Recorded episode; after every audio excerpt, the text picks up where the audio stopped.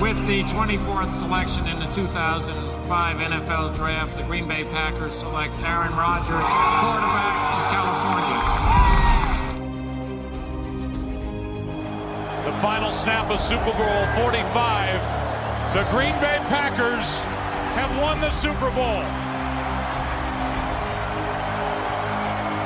The Lombardi Trophy is coming home. Hallo und herzlich willkommen zum Packers Talk Germany, Folge 66, Woche 13. Wir spielen diese Woche gegen die Eagles. Außerdem schauen wir natürlich noch auf das Spiel gegen die Bears zurück. Und mit dabei ist heute der Chris. Hallo. Einen schönen guten Abend. Ja, wie zu Beginn immer schauen wir auf unsere Bold Predictions der letzten Woche. Die waren wieder richtig, richtig gut. Immerhin habe ich einen Hit auf einer nicht so Bold Prediction. Und zwar haben wir kein Special Teams Big Play zulassen. Yay! Ähm, alles andere war halt wie immer ein bisschen traurig. Äh, mein 35-10 war nicht so ganz. Wobei, wenn man, ja, wenn man die, die Garbage Time so ein bisschen rausrechnet, dann kommt man fast in die Nähe. Aber ich habe es nicht getroffen. äh, von den null Passing Touchdowns, die ich angesagt hatte, waren es nur drei. Äh, von den acht Sacks haben wir drei gemacht auch. Kein Raven Green Touchdown. Wie gesagt, die nicht zugelassenen Special Teams Big Plays habe ich getroffen. Chris, wie ja. lief's bei dir? Immer in der zweiten Woche, die hast du ja letzte Woche schon probiert.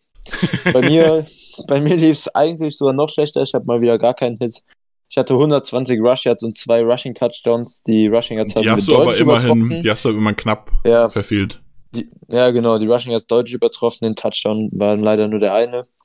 Ich hatte auch 8 Sacks, auch wie du. Und zwei Linebacker-Interceptions hatten wir nicht. Dafür zwei Savage-Interceptions, also Safety, falsche Position gewählt. Und Ergebnis hatte ich 27-13, also auch relativ weit entfernt vom originalen Score. Ja, war auch nur bedingt zu erwarten, dass die Packers gegen die Bears, die ja eigentlich eine ziemlich gute Defense sind, haben wir ja letzte Woche gesagt, äh, 41 ja. Punkte aus Wort zaubern. Und damit sind die Packers das zweite Team in der NFL-Geschichte, seit es die Division so gibt, wie es sie gibt, die es geschafft haben, in einer Saison allen drei Division-Gegnern 40 Punkte reinzudrücken. Mhm. Weißt du, wer das, das andere erste? Team war? 2016 ja, Atlanta Falcons. Weißt du, was die mhm. Gemeinsamkeit ist? Matt LaFleur. Richtig, Matt LaFleur ist die Gemeinsamkeit. Unglaublich. Sehr, sehr schöne also, Statistik. Also, genau, schöne Sache. Ähm, ist auch stark einfach von den Packers, dass sie das geschafft haben. Vor allem, weil die Bears ja auch einfach eine richtig gute Defense haben eigentlich. Ja. Ja, dein Offensive MVP, Chris, da bin ich richtig gespannt. Mm, ich fand diese Woche ziemlich schwierig in der Offense. Ähm, und also ich fand keiner so richtig mega positiv rausgestochen, aber am Ende, letzte Woche hatte ich schon ähm, ihn zumindest als ähm, geteilten ersten Platz. Diese Woche habe ich ihn wieder ähm, David Bakhtiari bei mir auf 1, hatte in Pass Protection eigentlich bis auf ein einziges, ein einziges Down, wo er von Quinn, glaube ich, einen ganz guten Bullrush kassiert hat. Ähm, überhaupt keinen Fehler gemacht, war durchgehend eigentlich 1 gegen 1 im Pass Pro, hat seinen Job da wie immer gemacht und im Run Blocking war es auch ähm, gut wie gewohnt. Deshalb Bakhtiari für mich Offense MVP vor ein paar knappen zweiten Kandidaten. Kann ich auf jeden Fall nachempfinden. Bei mir hat sich auch zwischen Bakhtiari und noch jemandem entschieden. Ich hatte nach dem Spiel überlegt, eigentlich ist es ein Spiel, wo Rogers der MVP gehört. 21 von 29, 211 Yards, 132er Passer-Rating bei vier Touchdowns. Ist schon statistisch enorm stark. Im Spiel hat er mir nicht mehr ganz so gut gefallen, deswegen ist er mir dann, da hat er zwei, drei, ich glaube sogar vier Pässe gehabt, die ein bisschen schwierig waren. Ähm, dementsprechend habe ich mich, dann bin ich von Rogers weggegangen, dann fiel die Auswahl bei mir zwischen Bakhtiari und Alton Jenkins, für den ich mich jetzt entschieden hätte. Einfach aus dem Grund, weil der nicht nur seinen Job gemacht hat, sondern er ist dann ja auch wieder im Spiel äh, zwischenzeitlich einfach auf Center gewechselt und hat wieder einen richtig, richtig guten Job gemacht. Und da muss man einfach sagen, Chapeau, das ist richtig, richtig stark, was der Junge macht. Ja, grundsätzlich sowieso. Ich fand Jenkins in dem Spiel nicht so mega krass, also de relativ deutlich sogar von Bakhtiari entfernt, aber ähm, war definitiv kein negatives Spiel. In, im, also er hat mir mehrmals gut, aber auch mehrmals schlecht gefallen, sowohl im Pass als auch im Run Blocking. Ähm, das ist in keine Richtung so richtig ausgeschlagen, fand ich. aber war einfach, also für mich ein solider Auftritt, für dich anscheinend sogar noch mehr. Ähm, ganz gutes Spiel wieder gemacht. Ja, Rogers. Wer, wer sind deine Kandidaten so hinter Bakhtiari gewesen? Ja, danach hätte ich Rogers wahrscheinlich genommen jetzt. Ich fand, also ich habe nicht die vier, drei, vier schlechten Würfe, die du gerade angesprochen hast, habe ich nicht gesehen. Ich fand den einen, der auf Adams kam, ähm, wo das Play verlängert wurde, den hast du auch eben in Discord reingeschickt, der war deutlich unterworfen. Ähm, das war, war, nie, war ja nicht nur unterworfen, er war auch einfach schlecht platziert, also war auch in der, ja. in der Richtung nicht gut geworfen. Das, wenn er den perfekt in den Lauf platziert, ist es ein easy ja, Touchdown der, über 50 Yards oder so. Ja, der war, der war, war sicher kein einfacher Pass, aber der war halt einfach auch viel zu kurz. Und Adams hat dann auch den Jumpball verloren gegen Eddie Jackson. Ähm, aber die weiteren Fehler ähm, waren für mich nicht wirklich signifikant und dafür hatte Rogers dann bei beiden Touchdowns der erste Jumpball auf Adams war ziemlich gut geplaced, sodass nur Adams den fangen konnte. Der auf Tonyan war gut geworfen, auch wenn er ziemlich offen war. Ähm, ein nices Third Down Scramble hatte Rogers noch und so fand ich seine Accuracy auch wieder auf einem ziemlich hohen Niveau. Ähm, deshalb hätte ich als zweites Rogers genommen, denke ich. Und dann kommt bei mir so eine richtig breite Masse an Spielern, die ich gut, aber halt nicht MVP-würdig fand. Ja, ich habe halt noch irgendwie, äh, also ein Play, was mir gerade noch im Kopf hängt, ein Pass von Rogers, der schwierig war, wobei da auch Devante Adams, der war trotzdem fangbar.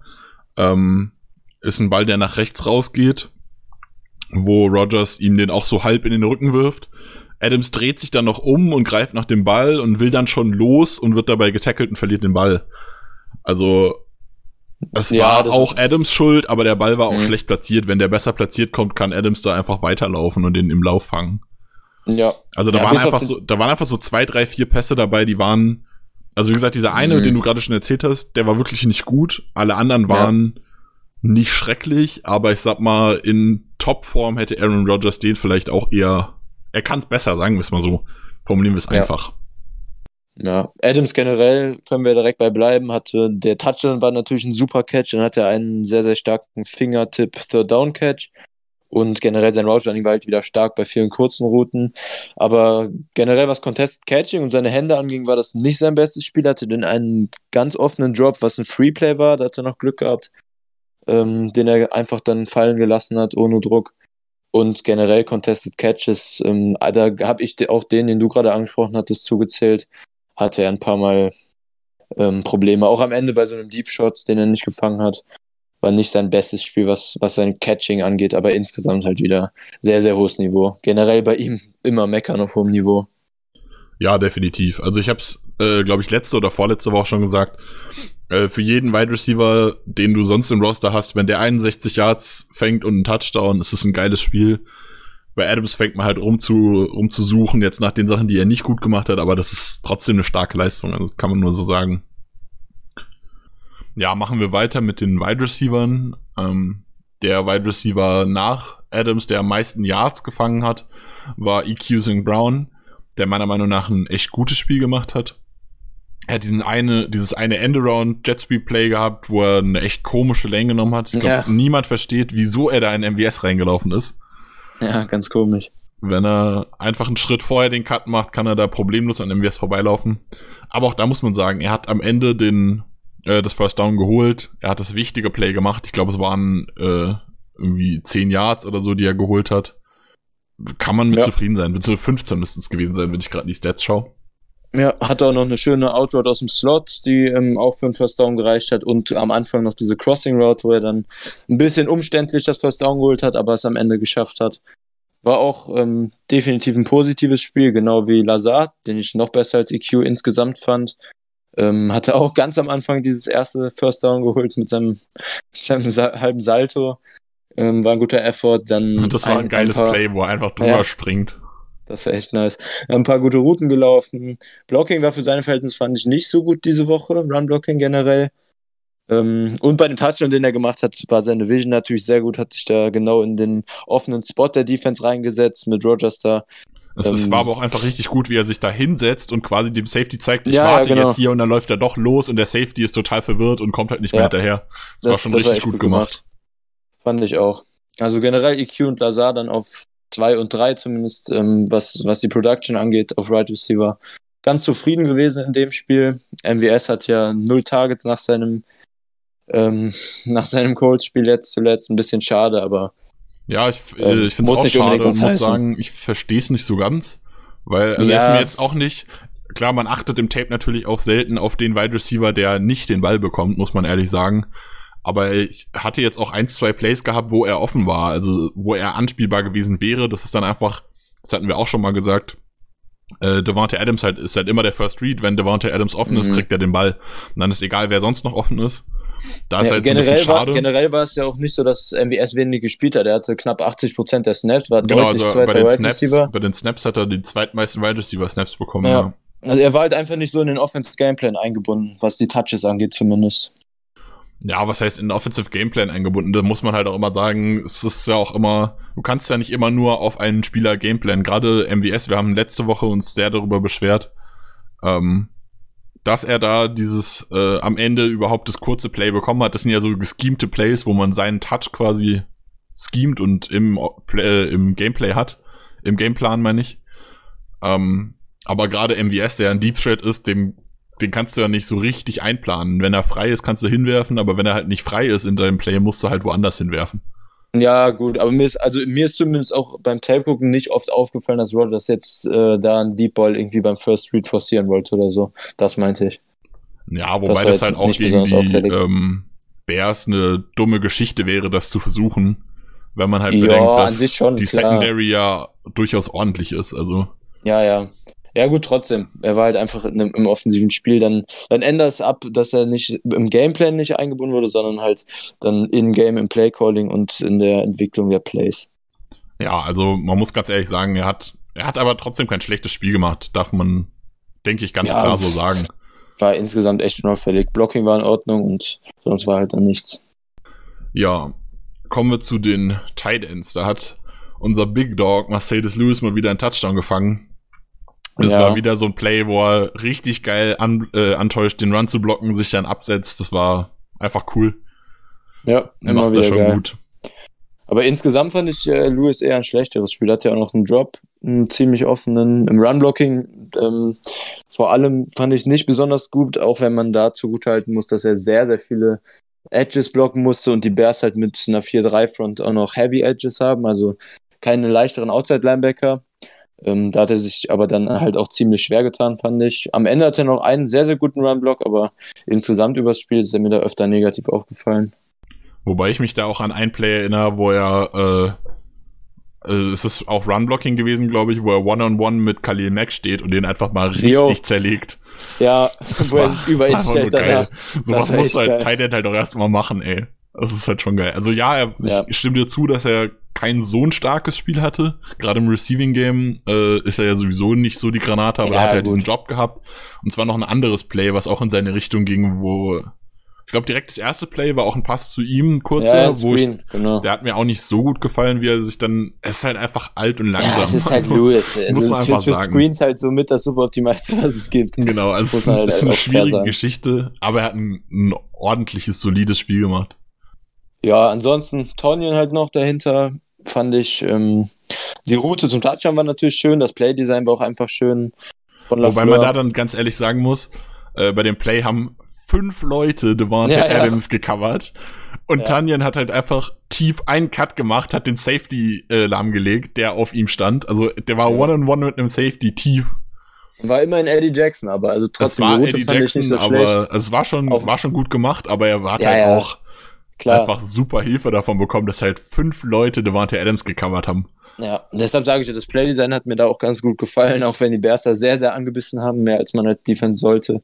Ähm, dann hat er noch einen schönen Catch gehabt, aber auf der anderen Seite auch wieder eine Holdingstrafe. Einmal im Blocking, sehr, sehr schlecht ausgesehen. Ähm, war ein leicht positives Spiel in meinen Augen durch den Touchdown dann, der halt wichtiger ist als ähm, ein verkacktes Blocking in dem Sinne. Aber insgesamt auch eher in die Richtung solide, meiner Meinung nach. Ja, kann ich mich nur anschließen. Also ich hatte äh, Tanjan erst so ein bisschen im Gefühl, dass er eigentlich mal ein schlechteres Spiel hat. Und dann kam halt der Touchdown, wo man sich dann im Nachhinein sagen muss, ja, er hat halt einen Touchdown gefangen, da kannst du auch nicht sagen, dass es super schlecht war. Ja. Also war in Ordnung. Sternberger ja. hat erstaunlich wenig gespielt. Er hatte einen Catch für fünf Yards. Und sonst hat er eigentlich kaum was gemacht, tatsächlich. Ja, 23% Snaps. Auch wieder nur ja, also ich muss ganz ehrlich sagen, das verstehe ich nicht so ganz, weil, also gerade in dem Spiel, wo mir halt, wie gesagt, Tanyan das ganze Spiel nicht so gut gefallen hat. Und Sturny in Ja. den paar Snaps, die er gespielt hat, ist er mir mehrmals gut aufgefallen. Also er hat nicht, er hat nicht 16 gute Snaps gehabt, aber ich sag mal, von den 16 waren vielleicht vier gut, Mhm. was in der Quote dann schon besser war als die Snaps, die ich bei Tanyan positiv hatte. Ja, also Mhm. grundsätzlich verstehe ich es nicht so ganz. Ist, also Tonyan hat eine super Production diese Saison, sicherlich, aber in meinen Augen ist das meiste, was er macht, halt geschemt. Also individuell ist Tonyan kein, kein super Route Runner, kein Contested Catcher. Und ich weiß halt nicht, ob, und auch als Blocker ist Tonyan keine Macht, ähm, definitiv nicht. Und ich weiß halt nicht, ob Sternberger da eventuell für die Rolle, ähm, ob er überhaupt ein Downgrade wäre und eventuell sogar ein Upgrade wäre. Ich bin mir da auch unsicher und würde Sternberger gerne ein bisschen mehr Snaps von Tonyan grundsätzlich wegnehmen sehen. Also was ich bei Sturny halt merke, dass er von Woche zu Woche immer besser im Blocking wird. Er hat immer mal wieder Aussetzer drin gehabt jetzt, aber es ist nicht so, dass er, äh, dass er einfach schlecht, also er kam ja äh, aus dem College mit der Aussage, der Kerl kann nicht blocken. Und dann hat man schon relativ früh gesehen, beziehungsweise früh nicht, weil er war ja erstmal eine halbe Saison verletzt, aber danach hat man dann gesehen, der kann eigentlich schon nicht schlecht blocken und jetzt habe ich das Gefühl, der wird schon immer besser. Also Ja, er scheint, ja, er scheint von gesagt, Lewis einiges zu lernen.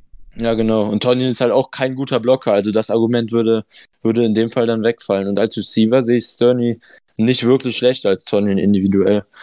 Also so ganz verstehe ich es auch nicht. Ja. Muss man, müsste man vielleicht mal Metal LeFleur fragen, wie da der Stand Ja. ist. Können wir mal machen. Ähm, Running Backs haben wir Aaron Jones, der mal wieder ein richtig gutes Spiel gemacht hat. Mhm. Also 17 Rushes für 90 Yards. Eine gute Quote, hat ein paar richtig gute Runs dabei gehabt. Den einen ist er von, ist Roquan Smith, der eigentlich ein richtig sich, sicherer Tackler ist, ist schon an ihm dran und er windet sich noch raus und macht noch 6, 7 Yards extra. Ja. Das war schon, war mal wieder richtig, richtig gut und das Run-Game allgemein hat gut funktioniert. Ja, ich wollte gerade sagen, Run-Blocking war echt überraschend gut. Hicks war halt nicht dabei, aber dass das die Ausmaße nimmt, habe ich zumindest nicht erwartet, nur wegen seiner Verletzung. Ja, man muss halt Ähm. sagen, äh, Matt LeFleur hat wohl schon vor dem Spiel gesagt, das äh, wurde im, im Spiel von der äh, Feldkommentatorin gesagt, dass Mhm. Matt LeFleur ihr gesagt hat, es gibt Plays im Gameplan, die hätte er gestrichen, wenn er gewusst hätte, dass Hicks active ist. Also man hat das wohl auch gezielt Ja, ja, gut. ausgenutzt, dass er halt fehlt. Aber wenn Klar. man sich das anguckt, bis auf diesen einen Drive ähm, vom Jamal Williams Touchdown, wo der halt wirklich irgendwie die letzten 40 Yards einfach nur noch Inside mit Williams läuft, ja. ähm, bis auf den einen Drive sind wir gar nicht so viel Inside gelaufen. Also Hicks hat da gegen den Lauf gar nicht so einen riesigen Unterschied gemacht. Ja, wir hatten Natürlich- schon ein paar schöne, schöne Pull-Play- Pull-Plays und sowas, äh, auch von Runion, zu dem wir gleich, zu dem wir noch nichts gesagt hatten. Ähm, also, Ja, also so, na- natürlich so wenig Insight hatten wir Hicks nicht. hätte immer einen Unterschied gemacht, aber ich sag mal, ich, sag, ich würde jetzt einfach mal sagen, das Running Game war auch gegen alle anderen so gut, dass Hicks jetzt nicht den Major Impact gehabt hätte, dass da gar nichts mehr funktioniert. Ja, ja, Spekulation halt, wissen wir am Ende, im Endeffekt nicht. Ähm, aber grundsätzlich Run-Blocking war dann halt ohne Hicks definitiv sehr gut in dem Spiel. Ähm, grad Jamal hast du gerade schon angesprochen, fand ich in dem Drive dann auch ziemlich gut. Sein Touchdown war natürlich extrem stark, was Yards after Contact angeht. Das war krass. Und auch später hatte er noch einen, ich glaube, das war in einem der letzten zwei Drives, da hat er einen sehr, sehr starken Run mit Yards after Contact noch gemacht. Ähm, hat mir eigentlich auch in seinen Snaps dann, wo er am Ende mehr reinkam, ganz gut gefallen. Wie das ganze Run-Game halt. Ja, also insgesamt hat's einfach gut funktioniert. Auch die, ähm, die Jet, Jet Sweep, Jet Motion Sachen haben wir, wie gesagt, äh, mit EQ hat er, hat er den einen Lauf gehabt, der gut funktioniert. Dann insgesamt hat auch äh, die Jet Motions haben wieder mehr für Bewegung in der Defense gesorgt, hatte ich das Gefühl. Definitiv. Ja, Allein, fast weil bei man halt- Run-Motion. Genau, allein weil, weil man halt früh diesen einen äh, Jet, Jet Sweep von EQ eingebaut hat. Und dadurch hat man einfach früh gezeigt, wir laufen das, wenn ihr das nicht verteidigt. Und dann mussten Mhm. die Bears halt irgendwie da mitgehen. Ja. Ja, bezüglich Run-Game kann man sicher auch hier Rooney hervorheben, der wieder nach Linsleys Verletzung Ende erstes Viertel ähm, fast das ganze Spiel gemacht hat, wie gegen die Colts auch schon. Und äh, in dem Spiel, denke ich mal, auch dir deutlich besser gefallen hat, vor allem im Run-Blocking. Definitiv. Äh, Runyan hat ein relativ, also ich wollte gerade sagen, eigentlich, ich habe mit R angefangen, weil ich sagen wollte, richtig gutes Spiel gemacht, aber so gut war es dann auch nicht. Mhm. Nee. Aber er hat ein gutes Spiel gemacht. Also es Ja. war nicht nur für einen äh, Fünftrunden Guard Rookie gut, sondern es war wirklich einfach gut. Ja. Und dementsprechend Hat hat er sich gefallen. sehr gesteigert seit der letzten Woche. hatte echt auch Pullblocks gute dabei, dann 1 gegen 1 Blocks, die er gut gesetzt hat. Also wie gesagt, vor allem Runblocking hat mir sehr gut gefallen, aber auch in Pass Protection hat er deutlich weniger zugelassen. Hat seine Double Team Aufgaben immer gut erledigt. Hat mir auch deutlich besser als gefallen. Ja, also Aber selbst gut, in der Pass Protection, selbst in der Pass Protection gab's äh, zwei, drei Plays, wo die Bears mit fünf gerusht sind, wo er dann One-on-One mit irgendwem war und er hat's trotzdem super gehandelt. Also war, Ja, genau. war echt in Ordnung. Ja, in, insgesamt ist er mir auch nur einmal in Pass Pro schlecht aufgefallen, als er einen relativ schnellen Loss kassiert hat. Aber ansonsten echt fast fehlerfrei. Insgesamt muss man Ähm, sagen, laut Statistik haben die Bears acht Pressures erzeugt, was unnormal stark für eine Offensive Line ist. Also gegen die Bears Auf jeden Fall. Pressures mit Khalil Mack, der laut Statistik keinen einzigen Pressure hat, wobei wir da vielleicht gleich nochmal kurz drauf kommen können, wenn wir über Billy Turner sprechen. Hm. Ähm, aber also das war schon eine richtig, richtig starke O-Line-Leistung wieder, gerade gegen diese starken Bears. Äh, Auf jeden Fall. Also hat mich auch tatsächlich überrascht. Gegen die Colts waren wir schon relativ zufrieden. Ähm, Im Runblocking dafür noch nicht so, aber diese Woche war wirklich Pass Pro und Runblocking extrem starker Auftritt. Richtig, richtig gut. Ja, fehlen eigentlich nur noch Patrick und Turner. Machen wir vielleicht Patrick, können wir kurz ak- abhaken. Ähm, Genau. Hatte letzte Woche ein sehr, sehr gutes Spiel gegen die Colts insgesamt, vor allem mit Pass Protection. Diese Woche fand ich es insgesamt so mittelmäßig, ähm, bis solide, würde ich sagen. In Pass Pro ist er mir ein, zwei Mal nicht so gut aufgefallen. Im Runblocking war es okay und hat auch ab und zu seine, seine Raps in Pass Pro 1 gegen 1 gewonnen. Ähm, aber definitiv nicht so gut wie letzte Woche, was aber auch fairer, fairerweise sehr, sehr hohes Niveau war, was man von Patrick nicht jede Woche erwarten kann. Ja, also er hatte ein bisschen äh, Probleme mit dem Bullrush von Nichols gehabt, hat sich da ein paar Mal in die Pocket reinschieben lassen. Das war nicht so schlimm, dass er halt irgendwie einen Sack verschuldet hat oder so. Wir wurden ja, Rogers wurde ja nicht gesackt. Aber er hat halt, ich sag mal, das ist immer, wenn, wenn die Pocket von vorne Druck bekommt, ist immer schwierig für den Quarterback. Ja. Ich glaube auch ähm, bei dem Touchdown auf Lazar, wenn ich es richtig im Kopf habe, ist es auch Patrick, wobei er da lang genug gehalten hat. Also da, das war dann auch eine Zeitfrage.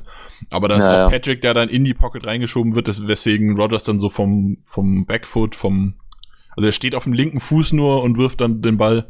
Also das war auch so mehr oder weniger Patricks Schuld, wobei, wie gesagt, war trotzdem ein gutes Play.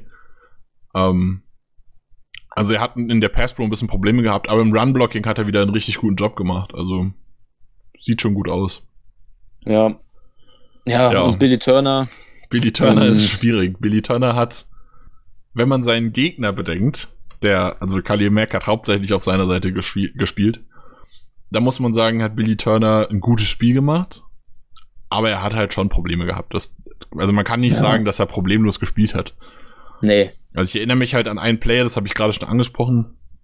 Äh, da ist Kali Mack definitiv rum und ist an Rogers dran und Rogers scrambled dann nach vorne raus. Da ist im A-Gap links, also zwischen Center und Guard, zwischen Jenkins und äh, Runyon, war frei und Rogers ist halt losgelaufen für zwei Yards bei Dritter und Vier. Also es war dann Vierter und Zwei, wir haben es ausgespielt und auch äh, konvertiert, von daher war es nicht dramatisch.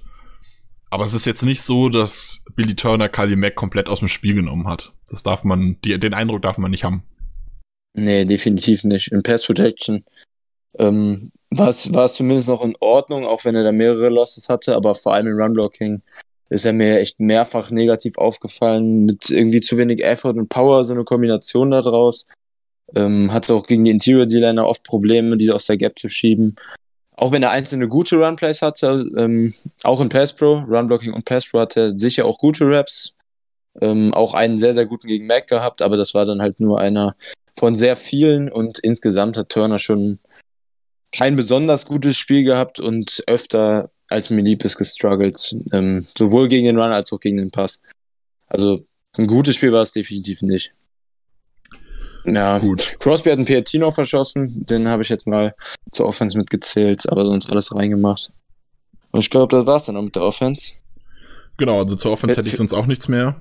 Vielleicht können wir am Ende nochmal lobend sagen, wir haben in der ersten Halbzeit vier Drives, abgezogen von dem Neil am Ende, ähm, gehabt. Die waren alle Touchdowns, also das war schon mal ein extrem starker Start ins Spiel. Ähm, und in der Ja, zweiten wir, Halbzeit wir hatten wir dann- drei Touchdowns. Das vierte war der Fumble Return von Preston Smith, wo wir gleich bestimmt Ja, ja, drauf stimmt, kommen genau. werden. Anders, andersrum, genau.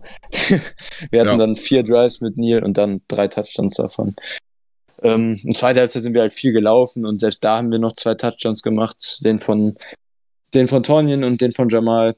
Also insgesamt ähm, fand ich es gut. Das Einzige, was mir im, im Play-Coding bzw. Play-Designing öfter negativ aufgefallen ist, ich weiß nicht, ob du das auch gesehen hast, dass trotz unseres Run-Erfolgs waren viele Run-Game-Designs dabei, wo bei den Bears ein Edge-Defender Unblock durchkam und das Play dann irgendwie gemacht hat. Das ist mir dieses Spiel mindestens vier, fünf Mal aufgefallen, ähm, dass dann irgendwie entweder das Design falsch eingeschätzt wurde, dass man nicht denkt, dass der Edge-Defender so schnell dahin kommt, oder dass da irgendein Blocking-Assignment nicht richtig angenommen wurde. Das ist mir in dem Spiel öfter negativ aufgefallen.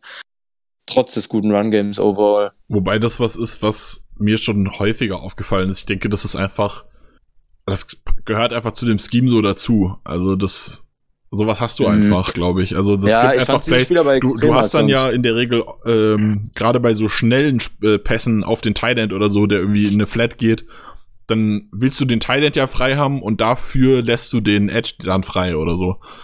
Also man muss halt immer schauen, wenn wenn schnell aus dem Scheme heraus ein Receiver frei ist, dann ist wahrscheinlich auch irgendwo ein Defender frei. Nee, nee, es geht gerade ums Run Game nur, nicht um Pass Protection.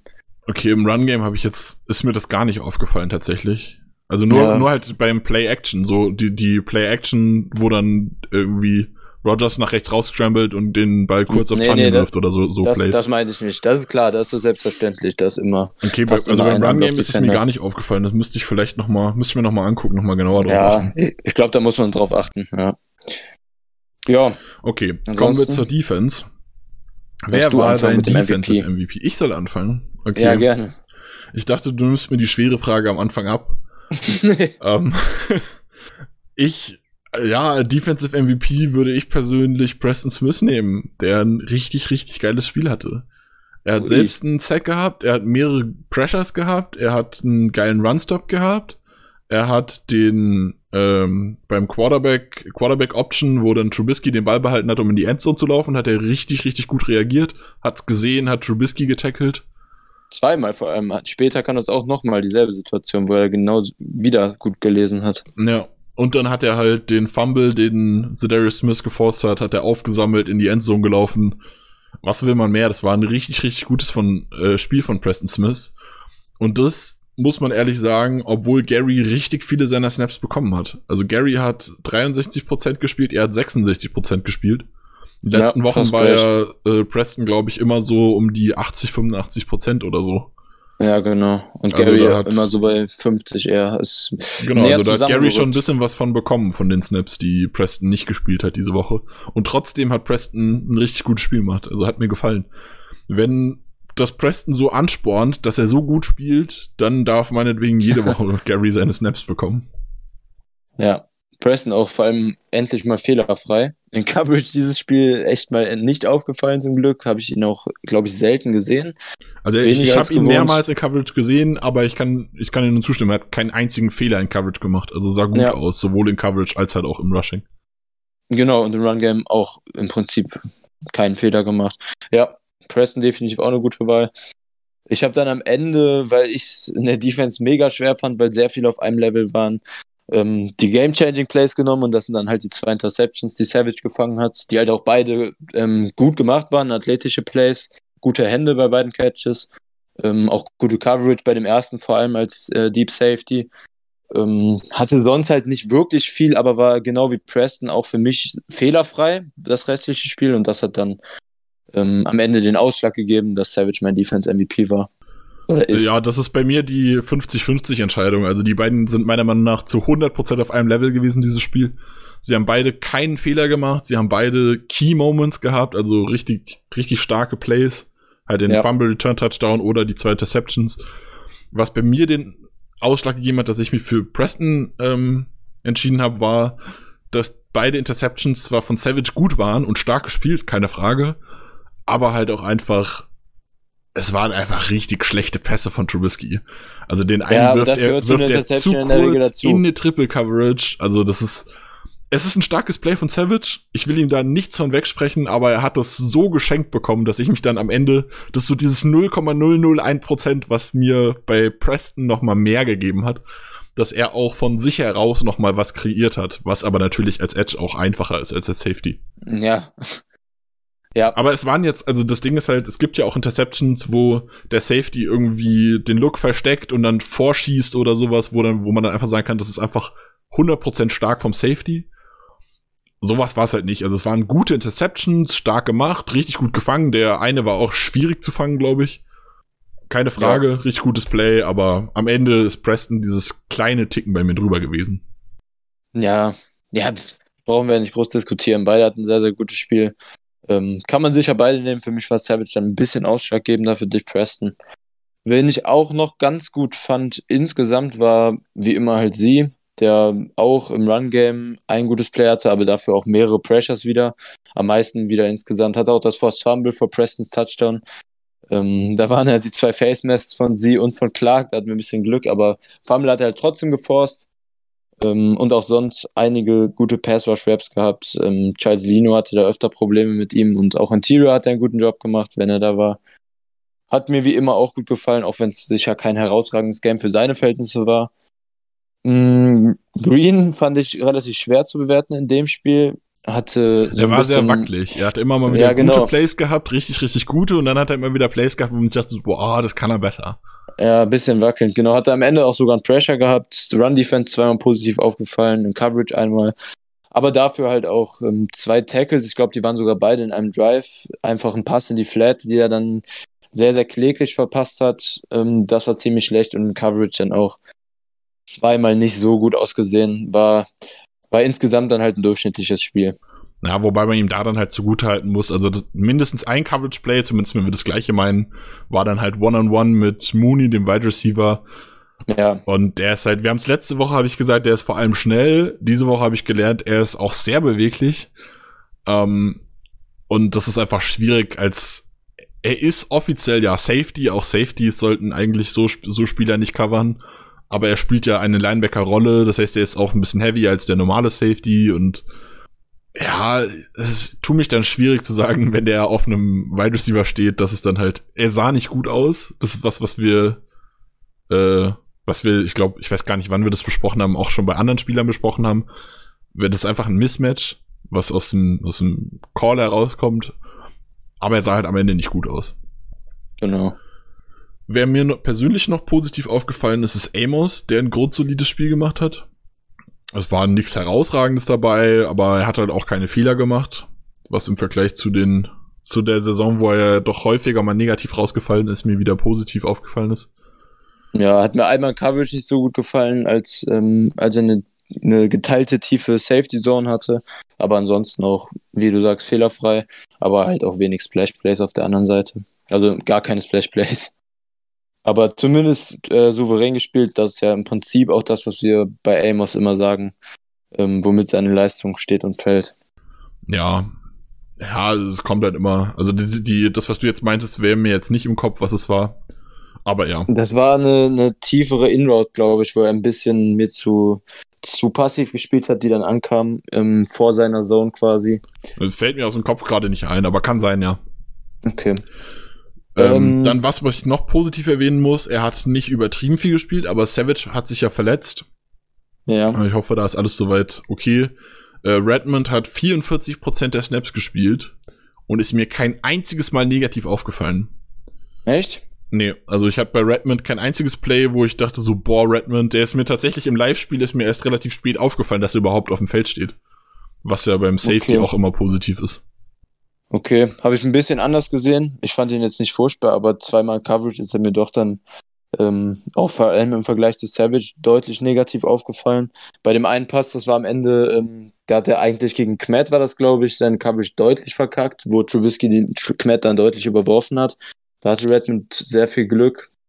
Ähm, und vorher auch bei einer, bei einer kürzeren Route war das, wo Redmond mir nicht so gut in Coverage gefallen hat.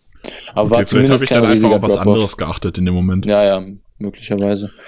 Ja. Ähm, was kann man noch erwähnen? Ähm, Clark hatte drei Pressures, die ganz gut waren. War dafür im Runstop relativ unauffällig, dieses Spiel. Hat auch ein Play gehabt, wo ich mich sehr geärgert habe. Ähm, Flag? Ich glaube, nee, ich glaube, es war sogar relativ am Anfang. Ich weiß gar nicht. Äh, war ein tiefer Run von Montgomery, einfach durch die Mitte. Und er direkt lässt das sich da, ich glaube ja, da lässt er sich vom Left Guard einfach total zur Seite schieben. Oh, das hat mir nicht gefallen. War, war aber, glaube ich, ein Double-Team. Nee, ich glaube nicht. Also, ich, also zumindest das Play, was ich meine, war definitiv kein Double Team. Ich weiß aber nicht, ob es das Play war. Äh, Naja, also er hat, ich sag mal so, er war im, im Pass Rush hat er mir wieder besser gefallen, aber dafür hat er im Run Stop so ein bisschen Probleme gehabt, hatte ich das Gefühl.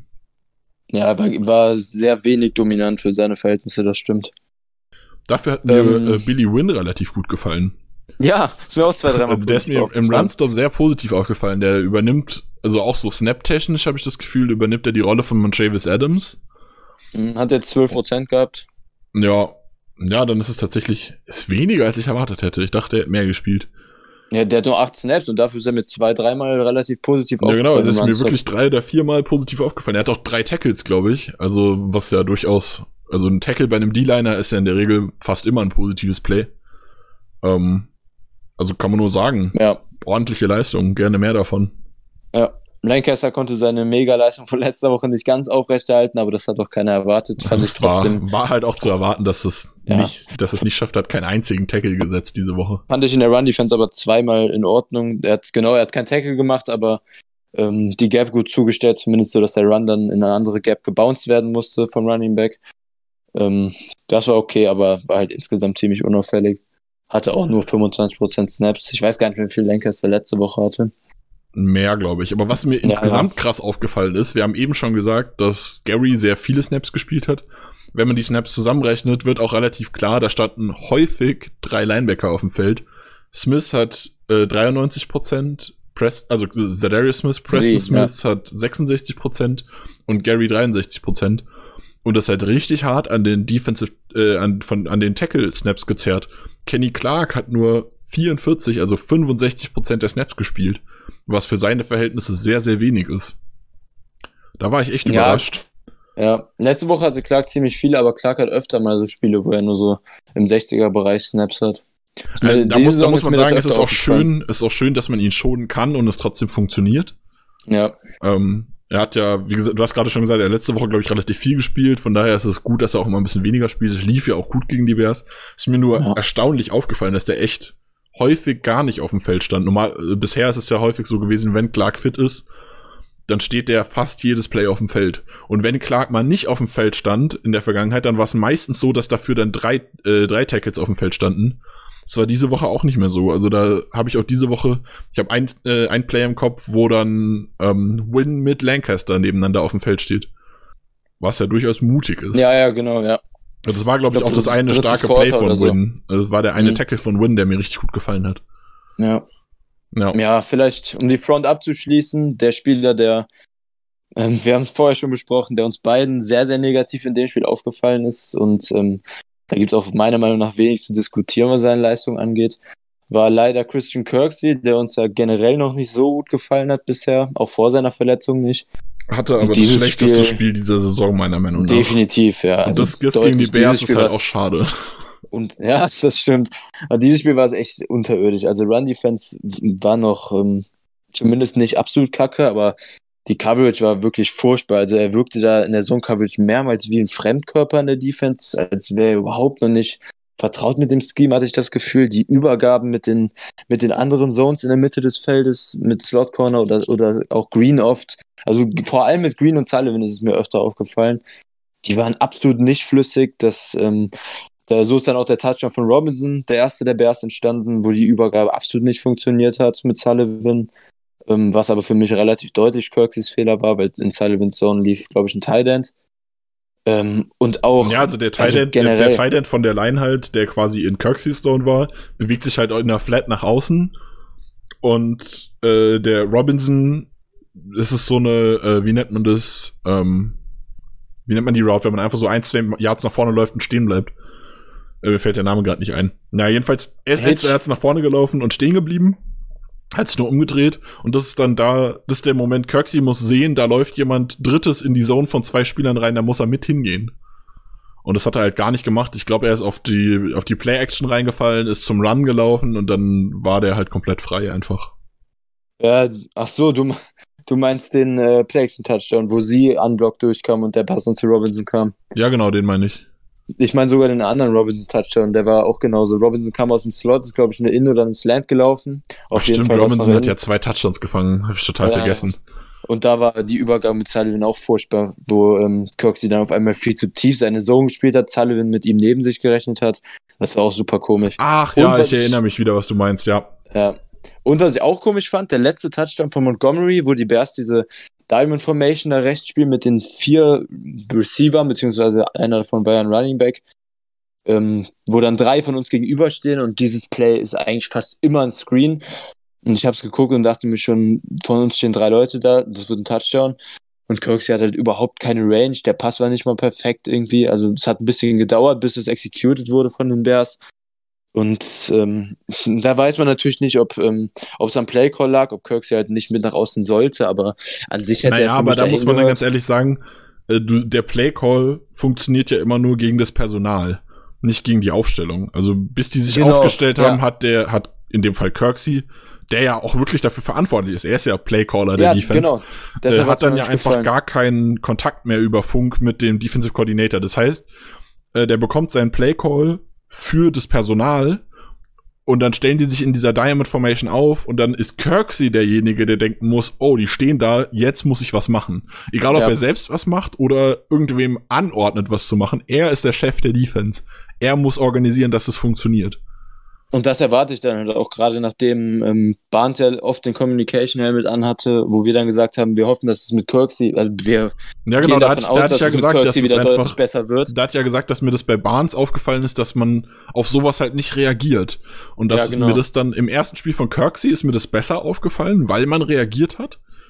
Und das war jetzt halt wieder gar nichts, meiner Meinung nach. Das war einfach nicht. Das war ein frustrierendes so Play generell der Defense-Auftritt im letzten Quarter war ein bisschen frustrierend, auch wenn es halt alles Garbage-Time war. Ähm, muss man halt wissen, wie viel man da rein interpretiert, aber am Ende hat es halt immer ein bisschen Fadenbeigeschmack, so, wenn man eigentlich ein super Spiel gemacht hat, vor allem offensiv ja, und halt defensiv in der ersten Spaß, Wenn man, wenn man sich ja, das genau. Spiel anguckt und dann kommen so drei, vier, dann führen die Packers und dann kommen so drei, vier Plays und ich hatte irgendwann Mitte drittes Quarter, ich glaube nach dem Tunyon-Touchdown hatte ich das Gefühl, jetzt geht die Garbage-Time los. Kann ich ja, echt ausmachen. Es so. macht keinen Spaß mehr zu gucken. Ja. Also jetzt, ab jetzt wird's nur noch scheiße und nicht und ärgerlich. Also das ist so ja. ein bisschen. Es macht, es ist halt schade. Also klar, man damit es zu diesem Punkt kommt, muss man vorher auch sehr viel dominiert haben und stark gespielt haben. Aber ey, uff, muss das sein mhm. jede Woche wieder. Man ärgert ja. sich halt doch drüber. Also man weiß ganz genau, dass es das passiert, aber man ärgert sich trotzdem. Ja, ja, genau, das meinte ich. Flagg hatte Kirksey übrigens auch noch bei dritten und Goal, wo dann, also Pass Interference war das auch gegen Pat, meine ich. Das war meiner Meinung nach auch eine klare Pass Interference. Also er, er äh, nimmt ja. den Arm um ihn herum, drückt ihm damit noch den vorderen Arm weg und er dreht ja, ja. sich halt auch nicht zum Ball, obwohl der Pass kommt. Also nimmt zwar den Arm hoch, aber er dreht genau. sich nicht hin. Das ist dann einfach eine klare Pass Interference. Da kann er dann auch nicht meckern. Er hat, er hat dann den Schiri angemeckert, wo ich mir so denke, so dann lass doch die Hände weg. Also, hm. also also im Moment bin ich tatsächlich auch echt enttäuscht und ein bisschen ratlos, was das angeht, weil wir haben in der Offseason uns sehr gefreut, dass wir jetzt ein Coverage-Upgrade zu Blake bekommen mit Kirksey. Da waren wir uns auch wirklich sicher, ähm, weil auch alles, was sein Tape bisher bei den Browns und sowas anging, halt darauf hingedeutet hat. Aber aktuell Na, sieht das. Naja, er ist ja, er war auch im Tape kein guter, kein übertrieben guter Coverage-Linebacker. Aber im nein, Vergleich nein. zu Blake ja, genau, das habe ich ja gesagt, halt gewesen, dass wir ein Update ja. kriegen. Also das, der das Vergleich ist, halt ist, das Wichtige. Ich wollte es nur noch mal ja. erwähnen, weil also Kirksey ist niemand, der Wide Receiver covert, so wie äh, Nein, Kirk Ich habe schon wieder genau, vergessen, ja. wer das war, der Devontae Adams in der tiefen Route gecovert hat einfach. Von den Colts, also warum meinst du? Nee, ähm, weiß gar nicht, welches Spiel das war. War das 49ers? Ich weiß es nicht wahrscheinlich, mehr. Wahrscheinlich Warner. Ja, dann war es Warner, egal. ich weiß es nicht mehr. Aber ja, jedenfalls, also er ist kein übertrieben guter Coverage-Linebacker, aber im, Vergleich zu Blake sollte er ein Upgrade sein, ist er aber ja. nicht. Nee, also das wäre jetzt wirklich dieses Spiel, wie gesagt, sehr, sehr schlimm. Und ja, dieses, dieses Wort Fremdkörper hat für mich echt in das Spiel, was, was ihn in der Defense angeht, gut reingepasst. Martin daneben fand ich dann, oder wolltest du noch was zu Kirksey sagen? Äh, Bevor wir den abschließen. Ich wollte mich noch mal ein bisschen daran aufhängen, dass du vorher gesagt hattest, dass die Zonenübergabe mit Sullivan nicht, äh, nicht gut geklappt hat. Mhm. Was definitiv zu großen Teilen auch Kirksey schuld war, aber auch Sullivan hat mir zwei, dreimal nicht gut gefallen. Also da war auch ein Play dabei, wo, wo ein tiefer Pass ankommt, wo dann es so aussieht, als wäre es Kirksey's Schuld, aber eigentlich hat Sullivan vorher seine Zone nicht richtig gespielt, so dass Kirksey da aushelfen muss. Also dieses Duo quasi in der Mitte, was halt viele Zonen zu zweit gespielt hat, Sullivan und, Kirk, äh, und Kirksey hat mir einfach nicht gefallen. Ja, also in, beide in Kombi sowieso nicht. Sullivan fand ich insgesamt besser als die letzten Wochen, aber immer nicht gut. Ähm, hatte auch eine tiefere Outroad, die relativ einfach angekommen ist. Ähm, aber hat sich zumindest ein bisschen gesteigert, aber es war dann halt auch am Ende nur Trubisky, der Cornerbacks nicht wirklich gut attackiert, im Gegensatz zu Rivers. Ähm, und ja, mal sehen, was wir von Sullivan kriegen jetzt die nächsten Wochen noch. Wird für ihn auch grundsätzlich ja sowieso wichtig. Die Saison hat jetzt die Chance bekommen, eine ganze Saison als Starter. In Bezug auf nächstes Jahr, was die Packers da dann machen. Ganz spannendes Thema. Ja, vielleicht um, um Cornerback da noch ein bisschen abzuschließen, hätten wir noch King und Jair. Jair fand ich ähm, Generell letzte Woche haben wir auch gesagt, das war wieder ein bisschen anfälligeres Spiel, aber immer noch sehr gutes Niveau. Ähnliches würde ich die Woche, glaube ich, auch sagen. Hat in Coverage fünfmal was zugelassen, auch insgesamt würde ich schätzen so 40, 50 Yards. Ähm, aber dafür hat er halt auch wieder mehrere gute Plays drin gehabt. Er war halt auch bei jedem Catch, den er zugelassen hat, nah dran und hat sofort das Tackle gesetzt, ähm, was halt ein Unterschied zu King zum Beispiel ist. Wobei man dann auch sagen muss, die Plays, die er zugelassen hat, waren, ich glaube, bis auf ein einziges, was mir jetzt gerade im Kopf war, waren auch alles diese Garbage-Time-Zeit. Genau, das muss man auch denkt, so, ja, Das ist halt, ja, ja, ja. es ist schad, es schadet seinen Stats und bei der PFF-Note ist es unschön.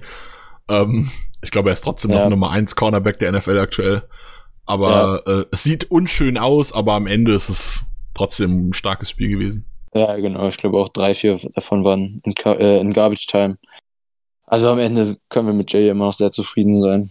Und King war irgendwie auch ein bisschen wie Green, hat ich wollte wollt sagen, King hat, sich, King hat erst Green gerettet und sich dann ihm angepasst. ja, genau, ja, genau. Also genau der, der, eine Pass, äh, der eine Pass, wo Green nicht so richtig den, äh, den Pass in die Endzone verteidigen kann und King erkennt, kommt rüber und schlägt den Ball dann final raus quasi. Das, das war echt stark. Das war ja. richtig, richtig stark. Und da, ab da hat er total wackelig gespielt. Immer mal wieder. Er hatte gerade zum Ende in der Garbage Time zwei schöne Pass Deflections gehabt. Ja. Aber davor auch gerade Slants, weil für Slants ist King echt anfällig. Also Man Coverage, laufen Slant gegen King, dann ist gut. Ja. Wir haben jetzt auch bei tieferen, bei tieferen Routen, die dann nach innen gekartet sind, auch bei, bei einer Out, die ich gerade im Kopf habe, war jetzt nicht sein bestes Spiel. Aber es war auch nicht, nicht schlecht, also es war in nee, Ordnung hat sich relativ verteilt. Also der meiste Schaden, der unserer Passing Defense zugefügt wurde, ging 100% über die Mitte. Du über wolltest eben Sullivan noch was Green. zu Kamal Martin sagen, glaube ich, bevor ich zu Sullivan gewechselt bin. Zu Martin. Ja, Martin er hat offi offiziell witzigerweise einen Sack, was ich lustig finde, weil er effektiv nur Trubisky ins Ausgeschubst hat quasi. Ja, ja. Also er ist freiwillig so. rausgelaufen äh, und das Play ja. vorher hat, ich glaube, es war sie, der das den eigentlich so weit rausgetrieben hat und Martin hat dann in Anführungszeichen nur noch aufgeräumt an der Seitenlinie, hat dafür den Sack bekommen, weil es für minus drei Yards war. Mhm. Ich habe auch immer noch nicht so ganz verstanden, wann Quarterback Quarterback Scrambles jetzt als Sacks gezählt werden und wann als Tackle for Loss. Das ist so ein bisschen ja, random, habe ich das Gefühl. Mhm. Aber ja. ja. Ansonsten Martin hatte einen einen sehr sehr guten ähm, ein sehr sehr gutes Down in der Run Defense und Negativ ist er mir auch nur einmal in der Run-Defense aufgefallen, hatte aber halt auch nur neun Snaps, einen mehr als Win. Ich wollte gerade sagen, er hat erstaunlich wenig gespielt. Ja. Ja, auch kann man halt die neun Snaps dann auch nicht viel bewerten, aber zweimal ist er aufgefallen, einmal positiv, einmal negativ in der Run-Defense. Ja, mehr hätte ich zur Defense jetzt, glaube ich, auch gar nicht zu sagen. Ich glaube, wir haben alles abgearbeitet. Ja, ich wäre auch durch soweit. Äh, was man noch sagen kann, ähm, Malik Taylor? Ja, Taylor Malik ist der, Taylor? den wir haben, ne? Äh, hat die ja. Kicks returned, wenn ich es richtig im Kopf habe. Hat aber effektiv nichts gemacht. Ich, ich wollte gerade sagen. Die gute Nachricht, wir haben einen Kick- und Punch-Returner gesigned. Und zwar ist Taven Austin jetzt ein Packer. Der hat letzte Woche, ich glaube, wir haben letzte Woche im Podcast schon mal kurz drüber gesprochen, der hat letzte Woche ein Workout gehabt. Wurde jetzt nach, den, nach dem Corona-Protokoll, äh, wurde er wohl gesigned. Dafür wurde Darius Shepard entlassen. Ich gehe davon aus, dass er genau die Rolle übernehmen wird, äh, und zwar vor allem Return. Vielleicht baut man in die Offense ein. Äh, Austin ist verdammt schnell und wendig, also er könnte auch in der Offense die die Jet Motions, Jet Sweeps von Tyler Irvin äh, besetzen, die Irvin jetzt verletzt nicht spielen kann, konnte. Ich weiß nicht, ob er äh, active sein wird die Woche.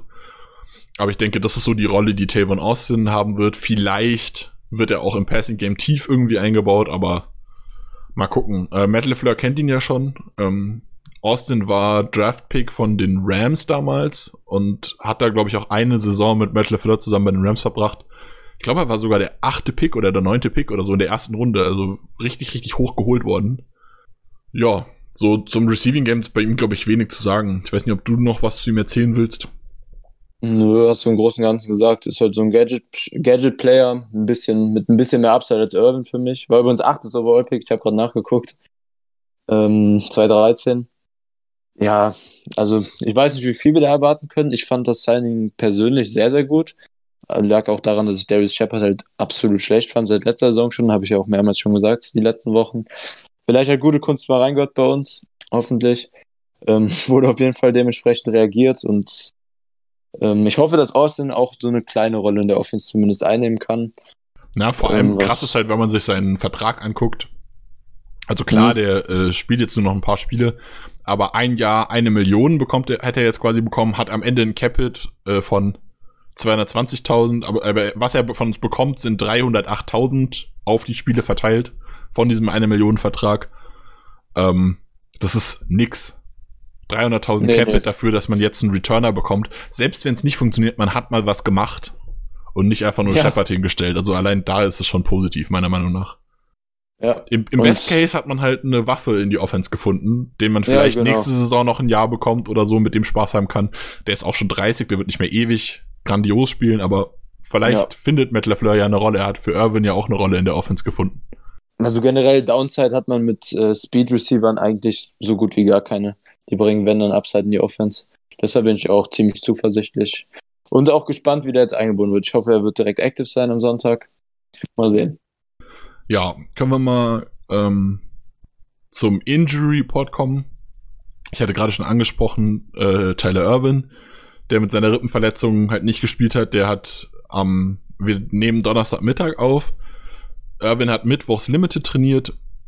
Das heißt, da besteht die Chance, dass er wieder spielt. Lazar und EQ sind immer noch limited. Lucas Patrick war gestern limited mit einer Zehenverletzung. Wir hatten, den haben wir gar nicht angesprochen, fällt mir gerade ein. Äh, haben wir auch erst kurz vom Podcast, habe ich das gemerkt, dass ähm, Rick Wagner am Ende ein paar Snaps gespielt hat im Spiel, weil sich Patrick verletzt hatte.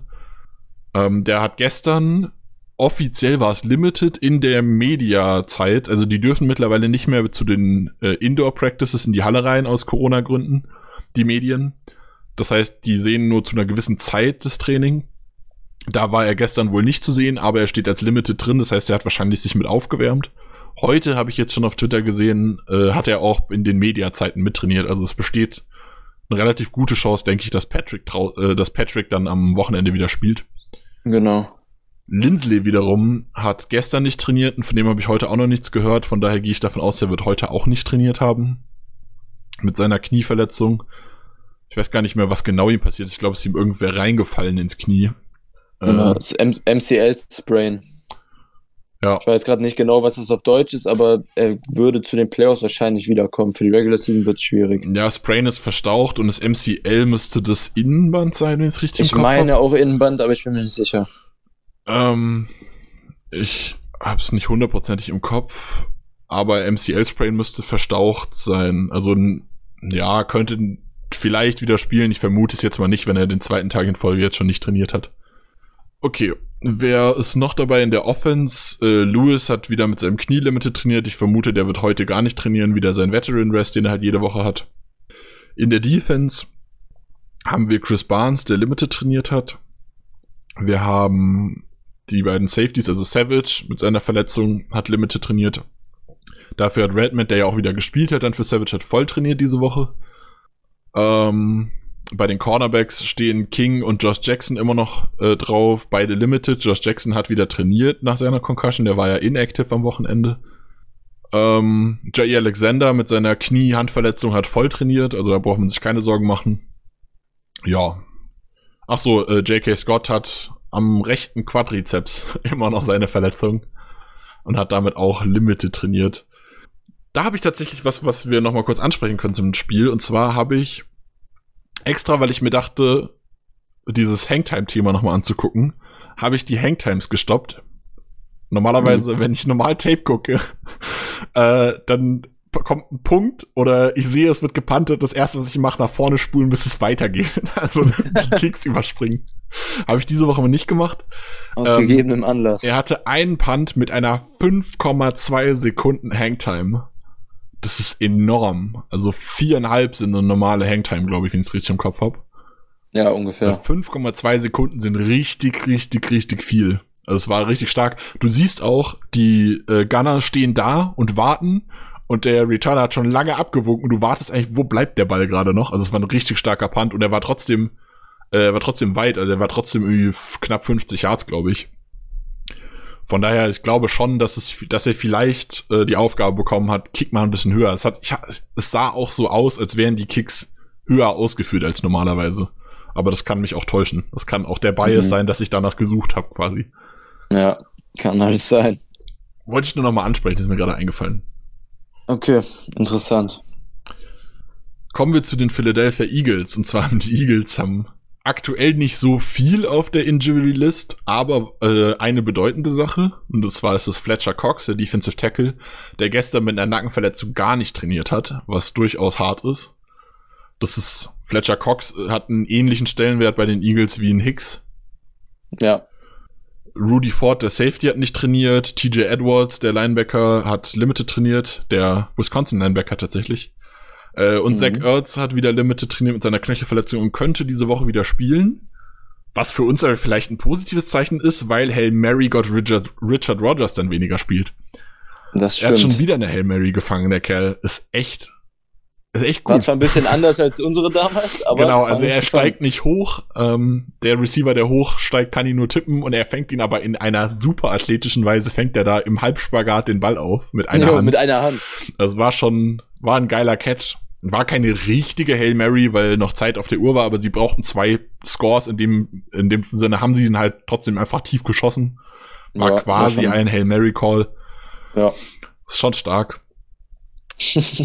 Aber ich will, ich will nicht zu viel schwärmen von der Offense, weil so gut ist die Offense nicht. Aber vielleicht fangen wir mit der Defense an, die ist nämlich wirklich nicht ganz so schlecht. Zumindest die Front. Habe ich gerade schon gesagt. Cox ist zum Beispiel ein guter Spieler. Wie sieht's denn aus bei der Defense bei den Eagles, Chris? Ja, genau. Die Defense ist so ein bisschen das, was die Eagles ja so ein bisschen über Wasser hält, wenn man das überhaupt noch so sagen kann mit ihrem Rekord. Haben wir jetzt auch die Division das erste Mal seit Week 2, 3 irgendwie so abgegeben. Washington und die Giants sind ja jetzt vor den Eagles mit einem Win mehr. Ja, also die Front hat auch gegen die Seahawks. Was aber auch traurig ist, wenn man sie bedenkt, die stehen 3-7-1. Natürlich ist das traurig, aber das also die, haben die ganze Siege, Division ist halt ein Trauerspiel. aber so ist das halt 2020. Das hast du erwartet. ja, also generell die Eagles sind insgesamt für mich auch eine der Enttäuschungen der Saison. Die Offense sowieso, aber auch die Defense habe ich persönlich ähm, sehr, sehr hoch im Kurs gehabt vor der Saison. Ähm, die Secondary, da komme ich gleich zu, ist bisher sehr, sehr enttäuschend, aber auch die Front ist nicht so dominant, wie ich erwartet habe, aber immer noch gut und der beste Teil, der beste Part generell des, des ganzen Teams. Ähm, in der Front fängt das an mit Derek Barnett und Brandon Graham auf Edge, die hm, gerade Graham hat wieder eine sehr, sehr gute Saison, ist da so im zweiten, vielleicht so gerade im oberen dritten Tier, was Edge Rusher in der NFL angeht fliegt generell so ein bisschen immer unterm Radar, ist gegen den Run und gegen den Pass ziemlich gut. Ähm, hat auch schon einige Pressures dieses Jahr. Gegen die Seahawks zum Beispiel, die da mit Okbue, Backup Right Tackle gespielt haben, hat er auch ein sehr, sehr gutes Spiel gemacht letzte Woche. Jetzt am Montag war das. Ähm, Barnett ist auch grundsätzlich immer gut. Ähm, nicht ganz so gut wie Graham. Aber auch Interior geht es in der Line dann halt weiter mit Fletcher Cox, den wir ja gerade angesprochen haben auf dem Injury Report. Das wäre natürlich extrem, extrem geil für die Packers, wenn der ausfällt. Aber dahinter sind dann immer noch Malik Jackson, Vernon, äh, Javon Hargrave, der von den Steelers gekommen ist, die beide halt auch eine sehr, sehr gute Saison spielen. Hargrave war letztes Jahr bei den Steelers auch extrem gut, hat jetzt nicht ganz an seine Leistung da anknüpfen können, aber ist immer noch ein sehr guter Defensive Tackle in der NFL. Jackson ist vielleicht so ein paar Schritte dahinter, aber wenn Cox ausfällt, ist das sicher ein Qualitätsverlust die D-Line sieht dann insgesamt immer noch sehr, sehr gut aus. Und auch auf Edge, was Steph angeht, sind, sind die Eagles insgesamt ziemlich gut aufgestellt. Vinnie Curry hat immer wieder gute Raps drin, Josh Sweat, das sind so die ersten beiden Backup-Edges, die immer wieder mal reinkommen. Ähm, und selbst Jonathan Avery, der letzte Woche gegen Seahawks, ich weiß gar nicht, ob er inactive war oder so, aber ist mir auch schon öfter die Saison positiv aufgefallen beim Eagles schauen. Also die Front insgesamt ist schon sehr, sehr vielversprechend, gerade auch was, was die Tiefe angeht. Mm, mit den Linebackern dahinter, die muss man gegen den Pass definitiv ein bisschen ausklammern. Ähm, da haben sie große Probleme. Nathan Gary, der eigentlich Nummer 1 Linebacker war, ist mittlerweile auf dem Injury Reserve. Da spielt jetzt Alex Singleton, der gegen den Run eigentlich jedes Spiel drei, vier auffällige Plays hat, aber gegen den Pass, genauso wie seine Nebenleute, meistens TJ Edwards, der, wie wir eben gesagt haben, auch auf dem Injury Report ist, ähm, generell ziemlich anfällig ist. Ähm, also eigentlich, was man in der Defense bis jetzt hervorheben muss, ist halt der Pass Rush die, aus der Front 4 heraus, der das Team so ein bisschen trägt. Ähm, Kann ich mich eigentlich nur anschließen, also super erklärt. danke, danke. Und der Runstop ist halt insgesamt dann noch gut, aber deutlich nicht so gut, wie ich den vor der Saison erwartet habe. Ähm, in der Secondary dann weitermachen, was für mich bisher eine große Enttäuschung ist, dass Darius Slay eine nicht wirklich gute Saison spielt, war bei den Lions ja eigentlich immer ähm, fast einer der fünf bis zehn besten Corner der NFL. Ja, wir haben uns da die Woche schon drüber unterhalten. Bei den Lions war Slay Elite, meiner Meinung nach. Also war wirklich richtig, richtig gut. Jetzt kommt er zu den Eagles und ist, ich finde ihn nicht schlecht. Er spielt keine schlechte Saison, aber er spielt nicht nicht annähernd so eine gute Saison, wie man sich eigentlich erwartet hatte. Nee, genau. Also insgesamt ist das den Erwartungen entsprechend auf jeden Fall drunter und ähm, auch im Liga-Vergleich ist das keine gute Saison. Er ist halt immer noch ein ordentlicher Nummer 1 Corner, aber so, das auch nur so gerade, würde ich sagen. Gegen Metcalf jetzt hat er absolut seine Grenzen aufgezeigt bekommen, aber das muss man fairerweise sagen, haben schon viele Cornerbacks dieses Jahr. Ähm, gegen, gegen Adams sah Slay auch nie besonders glücklich aus bei den Lions. Mal sehen, was da dann Sonntag geht.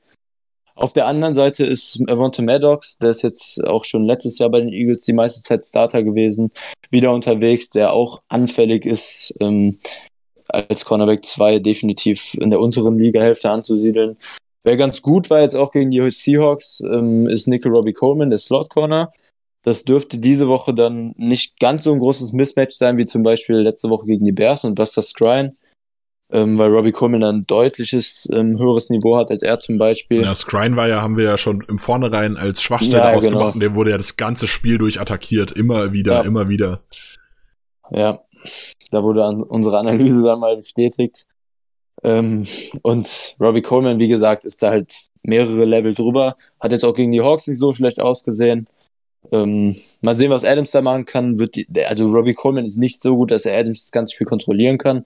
Aber ist dann zumindest, ähm, was den Mismatch-Faktor, wenn man das so sagen kann, angeht, eine andere Nummer als mit vielen anderen Slot-Cornerbacks, die Adam die Saison gesehen hat.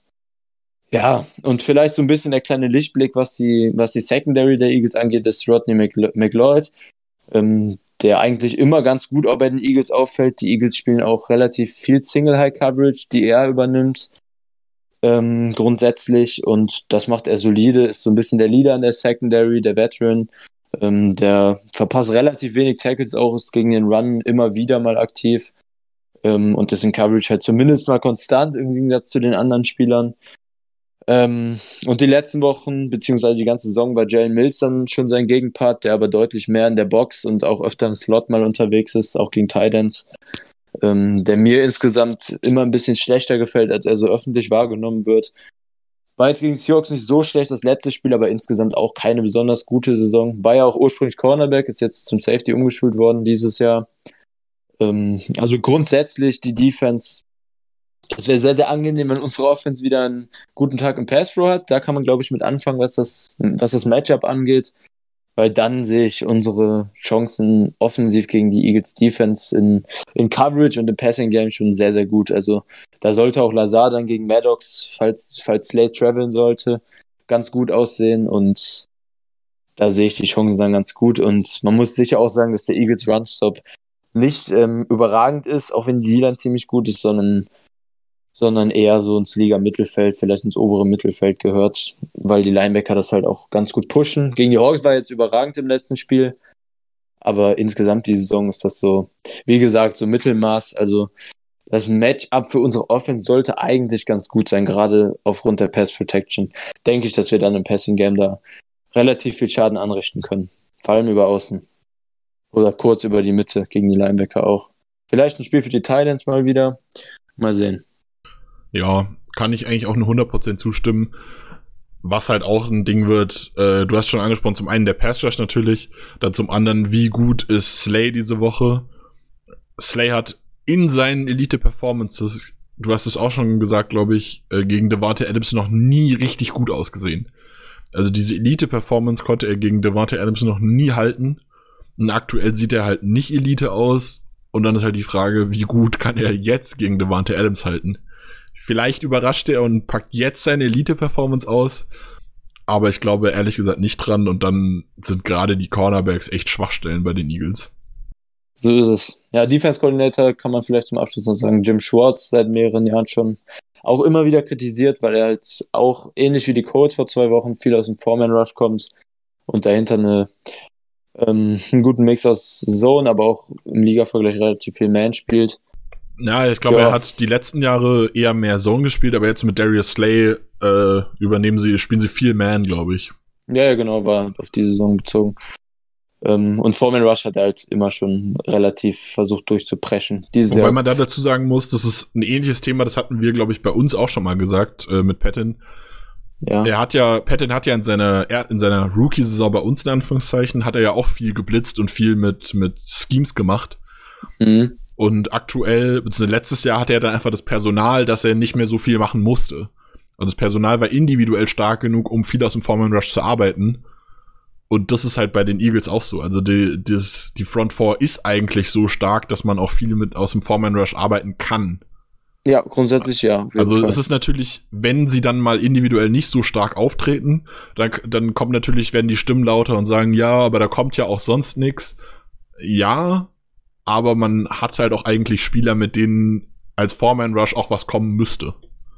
Ja, und das tut's ja auch eigentlich. Nicht so stark, wie ich es erwartet habe vor der Saison, aber im Prinzip ist das trotzdem aktuell ein Top 10 äh, Foreman Rush zumindest. Ja, also die, so. die Line ist auf jeden Fall richtig gut von denen, ja. Ja.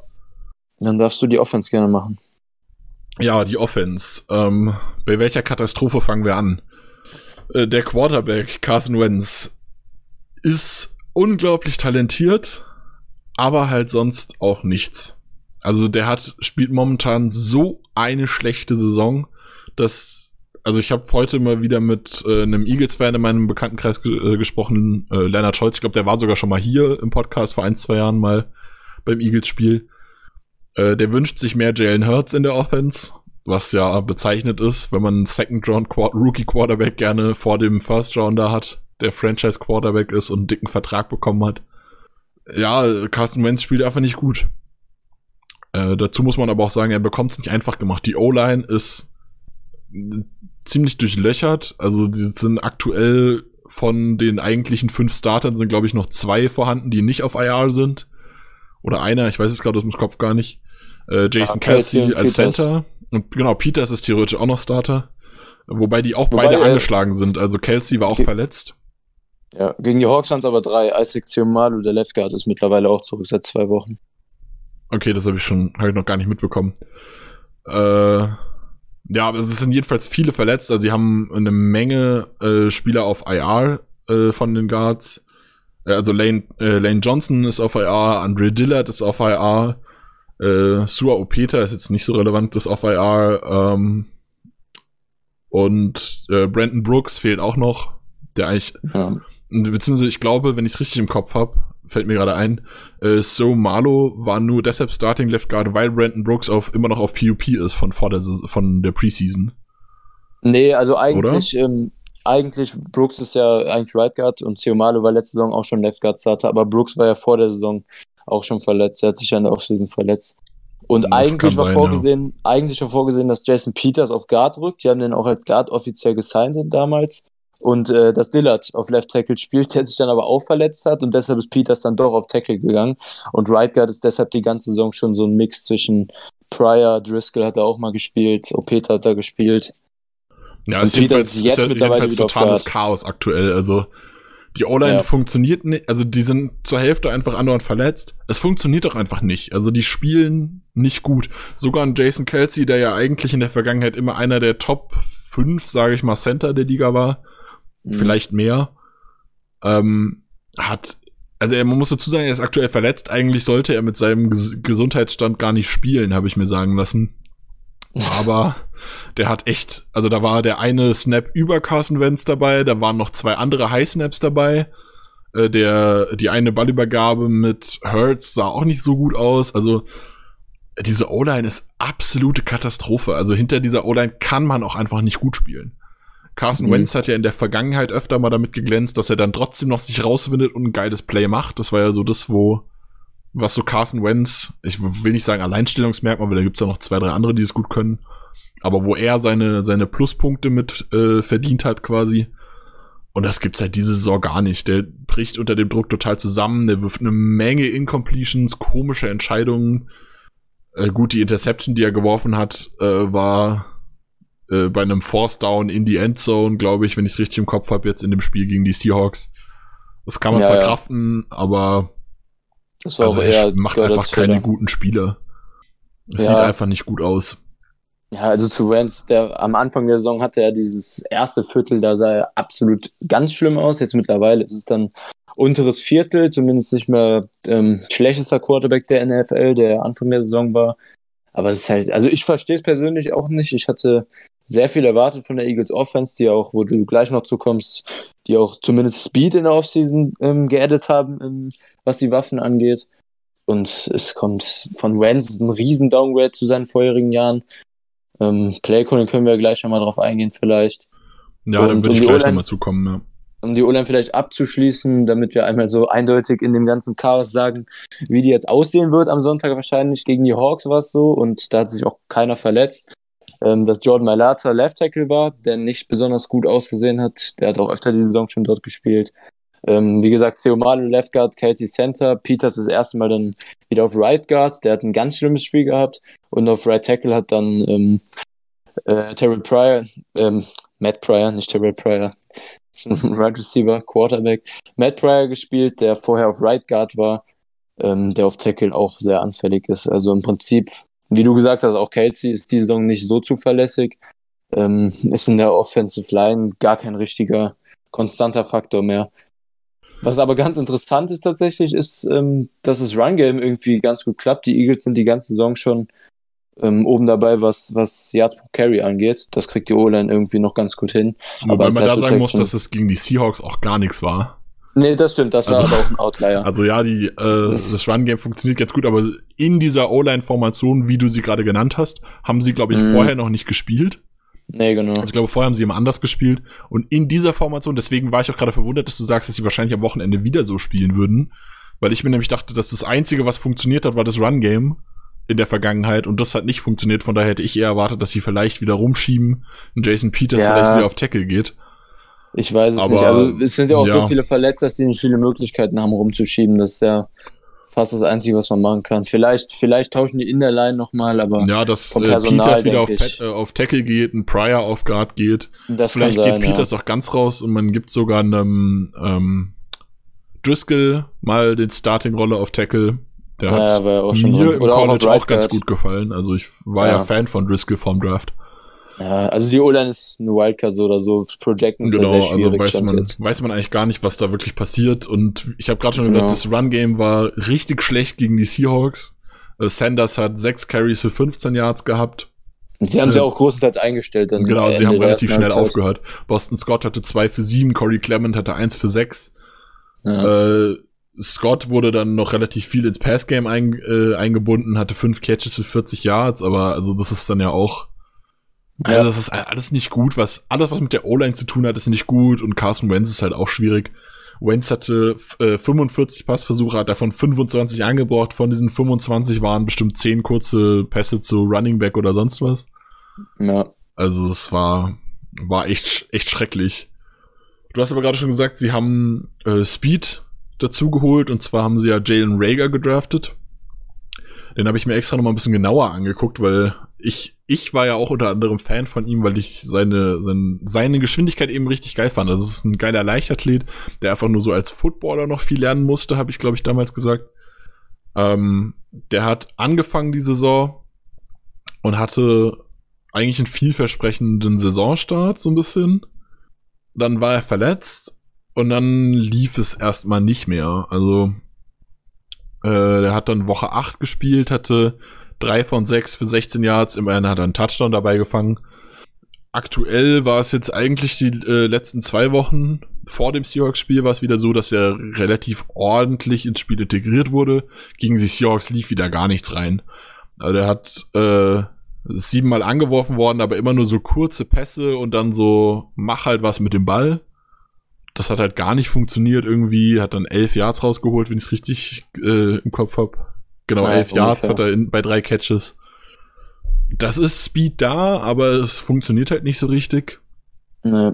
Ähm, Rager hatte, hatte ich ja auch sogar ein bisschen tiefer als die meisten. Fühle ich mich ein bisschen bestätigt, aber das, das liegt zum, zu einem großen Teil auch daran, dass er halt meiner Meinung nach ziemlich komisch in der Offense eingesetzt wird.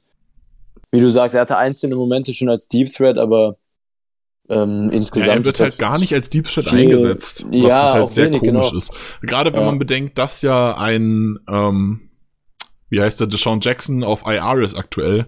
Genau. Äh, Wundert es mich noch mehr. Also man nimmt den etatmäßigen Threat weg, der hat sich verletzt und trotzdem wird derjenige, der quasi der nächste Deep Threat sein könnte, nicht als Threat eingesetzt und das ist einfach komisch. Ja. Aber also auch so, wenn er seine, seine Screen-After-Catch-Möglichkeiten bekommen hat, sah er bisher noch nicht so explosiv aus und so elusive, wie ich mir das erwartet hatte. Ist bisher eine, eine der größeren Enttäuschungen zumindest der Rookie-Season bisher, wenn man das so bewerten kann nach einer Dreiviertelsaison. Ähm, was aber natürlich, wie gesagt, nicht nur an ihm liegt. Ja, ansonsten haben die Eagles äh, bei den Wide Receivern noch ähm, jetzt fällt mir gerade der Name nicht ein, äh, Travis Fulgham, der eine okay Saison spielt, würde ich mal sagen. Also, der hatte diesen verrückten Vorgame-Stretch, wo er mega gut war und jetzt hat er extrem abgebaut die letzten Ja, genau. Also der, der hat mal kurz, also er ist Wide Receiver 1 so ein bisschen bei denen und er hat mal gute Zeiten gehabt, aber aktuell halt wieder nicht. ja, ähm, ungefähr. Das ist halt schwierig zu sagen. Also generell also ist es keine ist da keiner der Wide Receiver in überragender Form. Nee. Einen Greg Ward hat man noch, der ganz interessant spielt. Ähm, John Hightower hatten sie äh, noch geholt. Das war so ein Late-Round-Sleeper, den ich ganz geil fand, weil der auch sehr schnell war und viel machen konnte. Außerdem ist er Returner auch bei den Eagles. Den hatte ich mir so ein bisschen zu den Packers gewünscht.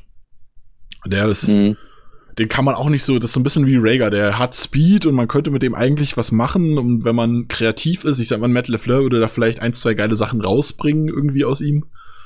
Ja. Aber das mehr halt auch nicht, also die kriegen das nicht hin, irgendwie mit dem was zu machen. Und dann ja. ist jetzt äh, JJ Asiga Whiteside, der Second Tier, wenn ich es richtig im Kopf habe. Wide mhm, Receiver genau. ist jetzt von IR runter. Der wird am Wochenende spielen da weiß man nicht so richtig, was man von dem hat. Also, beziehungsweise man weiß es schon, aber die Frage ist halt, wie gut dieses, wie gut sie ihn jetzt einbinden können, weil sie es mit dem ganzen Rest ja auch nur bedingt hinkriegen.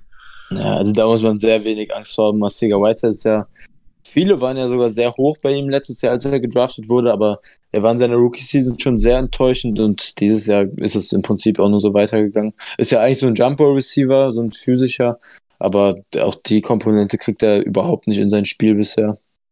Ja, und wer halt diese Saison absolut am enttäuschen ist, ist äh, Ashton Jeffrey, der nur in drei Spielen überhaupt active war, hat eins sogar gestartet, 58 Snaps gespielt, hat immerhin von sieben Targets zwei gefangen für 15 Yards. Da fehlen mir die Worte. Also, das ist. Ja, also das sind also, Spieler, die waren mal echt gut. Ich habe keine Ahnung, was da bei den Eagles passiert ist. Also Sean Jeffrey hat ja war ja beim Super Bowl äh, beim Super Bowl Saison mit dabei, hat eine mhm. hat in der Saison für seine Verhältnisse herausragend gespielt. Ja, da wäre er echt noch gut. Also und wenn du dir jetzt anguckst, zwei drei Jahre später, ist es total Grütze, was der macht. Also Ja. Kommt, kommt, Also der war letzte Saison schon nicht mehr so toll, aber jetzt, wie gesagt, der war halt auch viel verletzt dieses Jahr. ja. Also Aber da, geht, da geht wenig das- zusammen. ja, da kommt Was fast aber bei warum. den Eagles tatsächlich sehr, sehr viel läuft, ich hatte es eben schon angesprochen, sind die Titans. Dallas Goddard ist ein unfassbar guter Tight Du liebst den schon gut. immer. Ich mochte den von Anfang an und ich finde ihn immer noch geil. Also Dallas Goddard ist ein richtig guter Tight End, gerade im Receiving Game ist kein überragender Blocker, gerade im Receiving Game aber richtig gut. Trägt auch so ein bisschen mit diese Offense. Zach Ertz ist jetzt wieder gesund. Ähm, der hat diese Saison war halt viel verletzt, hat auch erst sechs Spiele gemacht. Aber Zach Ertz ist Zach Ertz, jeder kennt ihn. Und Richard, Richard Rogers ist tatsächlich nach Yards knapp vor Gödert sogar noch. Mhm. Ähm, was aber auch daran liegt, dass auch Gödert verletzt war und nur sieben Spiele gemacht hat. Äh, Rogers Ja. hat 345 Yards für zwei Touchdowns. Spielt eine gute Saison, finde ich. Also da muss ich ganz ehrlich sagen, ähm, mit der Leistung kann man schon. Also er ist ein wichtiger Teil dieser Eagles Offense. Ja, tatsächlich jetzt. Mal gucken, wie es jetzt mit Göttert und Ertz dann aussieht. Da denke ich mal, wird seine Rolle ein bisschen schrumpfen. Aber als die beiden verletzt waren und auch als Göttert jetzt fit war, habe ich mich immer wieder gewundert, wie viel der Eagles Offense über Richard Rodgers gelaufen ist. Also Ja, dazu dazu, muss man, dazu muss man halt sagen, ähm, die Eagles spielen sehr, sehr viele Sets mit zwei Titans. Ja, genau. und dann ist es halt, Gödert hat anfangs sehr, sehr viel immer von, davon profitiert, dass Ertz halt fokussiert wurde, also den besseren Coverage-Spieler gegen Titans hat man immer auf Ertz gestellt. Dann hatte Gödert natür- natürlich dadurch seine Vorteile und dadurch profitiert natürlich diese Saison Rogers auch so ein bisschen, dass Mhm. Gödert so ein bisschen der Main-Focus ist und er dann ein bisschen freier aufspielen kann. Ja, ja, gut, aber auch als Göttert auch noch verletzt war, war er schon okay. Also, erstens wurde relativ viel auf ihn geschemt, was mich gewundert hat, weil er jetzt nicht so der Playmaker ist. Aber er hat halt auch einzeln so individuelle Plays gehabt, Jump Balls, die ich so aus Packers Zeiten nicht von ihm gewohnt war, diese Saison schon. Also ist zumindest jetzt als dritter Teil echt ganz gut. Ja, also die da, gut aufgestellt. also das Titan, die Titan-Gruppe ist tatsächlich, deswegen habe ich mir fürs Ende auf, äh, aufbehalten, ist bei den Eagles tatsächlich so das Beste, was da ist. Und Ja. ist auch eine der, ich weiß nicht, ob ich sagen kann, eine der besten Titan-Gruppen der NFL, aber schon definitiv da oben mit dabei. Ja. Und das wird tatsächlich spannend, weil, wie wir wissen, wir haben es vorher angesprochen, ein Kirksey Probleme hat mit Coverage von Titans. Mhm. Wir hatten es vor zwei Wochen angesprochen, wo Preston den Touchdown gegen den Thailand aufgegeben hat. Auch Preston ist nicht super darin, Thailands zu covern. Nee. Ob man einen Raven Green gegen einen Dallas Goddard stellen will, ist dann auch wieder so eine Frage, wo man sagt so, hm, schwierig. Also die, die Definitiv. Titans sind definitiv was, wo man sagen muss, das könnte Probleme geben. Dazu Ja, muss ich aber sagen, das Thema hatten wir, glaube ich, letztes Jahr auch schon und am Ende sind wir mit den Titans, glaube ich, relativ gut zurechtgekommen, wenn ich es richtig in Erinnerung habe. Mm, Ich wollte gerade sagen, ähm, wer sich erinnert, letztes Jahr ähm, haben die Titans uns ganz gut zerlegt in dem Spiel sogar. Göttert hatte echt ein ganz gutes Ach, Spiel. stimmt, Ertz war stimmt. immer Das wieder war das, dabei. das war das Spiel, wo Gödert so ausgerastet ist. Aber Erz, Ja, hatten, wir, war gut- hatten wir gut im Griff. Relativ, ja. Ja. Und nicht komplett. Ja, mal sehen, wie das dann jetzt aussieht. Also, ich habe ein bisschen Oder? Angst jetzt vielleicht, wenn wir auf so. Nee, ja, an, guck mal gerne andersrum, andersrum. Ich habe jetzt gerade mal die Stats nachgeguckt. Andersrum war es. Gödert hatten wir gut im Griff. Zwei Catches für 16 Yards und ein Touchdown tatsächlich. Touchdown, genau. Aber Erz hatte sieben Catches für 65 Yards. ja, und ja, also über die, Mitte Catches. ging, über die Mitte ging da echt viel. Ja, also das ist definitiv eine Schwachstelle der Packers, die schon immer da ist, gefühlt. Also ja, ja, ist so. kenne keine Situation, wo man will mit Thailand und Crosser nicht Probleme hatten. Keine Saison. Ja. Ähm, und das ist halt gerade gegen die Eagles. Ich meine, letztes Jahr gab es ja auch diese überraschende Niederlage, 34 zu 27 in der Woche 4. Mhm, genau. Und da Die muss man halt erste. ganz ehrlich sagen, genau, das war Metal Flairs erste Niederlage. Und ich bin Mhm. jetzt sehr gespannt, wie ein Patton oder auch ein Lafleur, ich weiß nicht, wie, wie sehr er sich da einmischen möchte, wie die damit umgehen, dass sie, ähm, ich meine, sie haben es letztes Jahr, haben sie da richtig auf die Mütze bekommen gegen die und es ist dieses Jahr bekannt, die, der Rest der Offense ist noch schlechter. Ja. Das heißt, es ist noch klarer, dass man sich auf die Titans konzentrieren muss. Bin gespannt, was Ja. sie sich überlegen. Ja, um das vielleicht ein bisschen abzurunden, also generell die Offense halt, die Playcodes von Patterson und das Scheme sowieso ist mir die letzten Jahre eigentlich immer positiv aufgefallen, weil immer eins der, ähm, der, eine der Offenses, die man sich am besten mit angucken konnte. Und dieses Jahr ist einfach so viel. Also Wenz wird das Leben auch gefühlt einfach nur schwerer gemacht, zusätzlich zu seiner schlechten Leistung. Es sind so viele ISO einfach dabei. Ähm, wenig Pick Plays und sowas, die aufeinander aufbauen, Routen, die aufeinander aufbauen, generell. Ähm, also generell gefällt mir das Playcalling und die Designs, das Scheme insgesamt dazu einfach nicht mehr so gut wie, wie die letzten Jahre unter Patterson.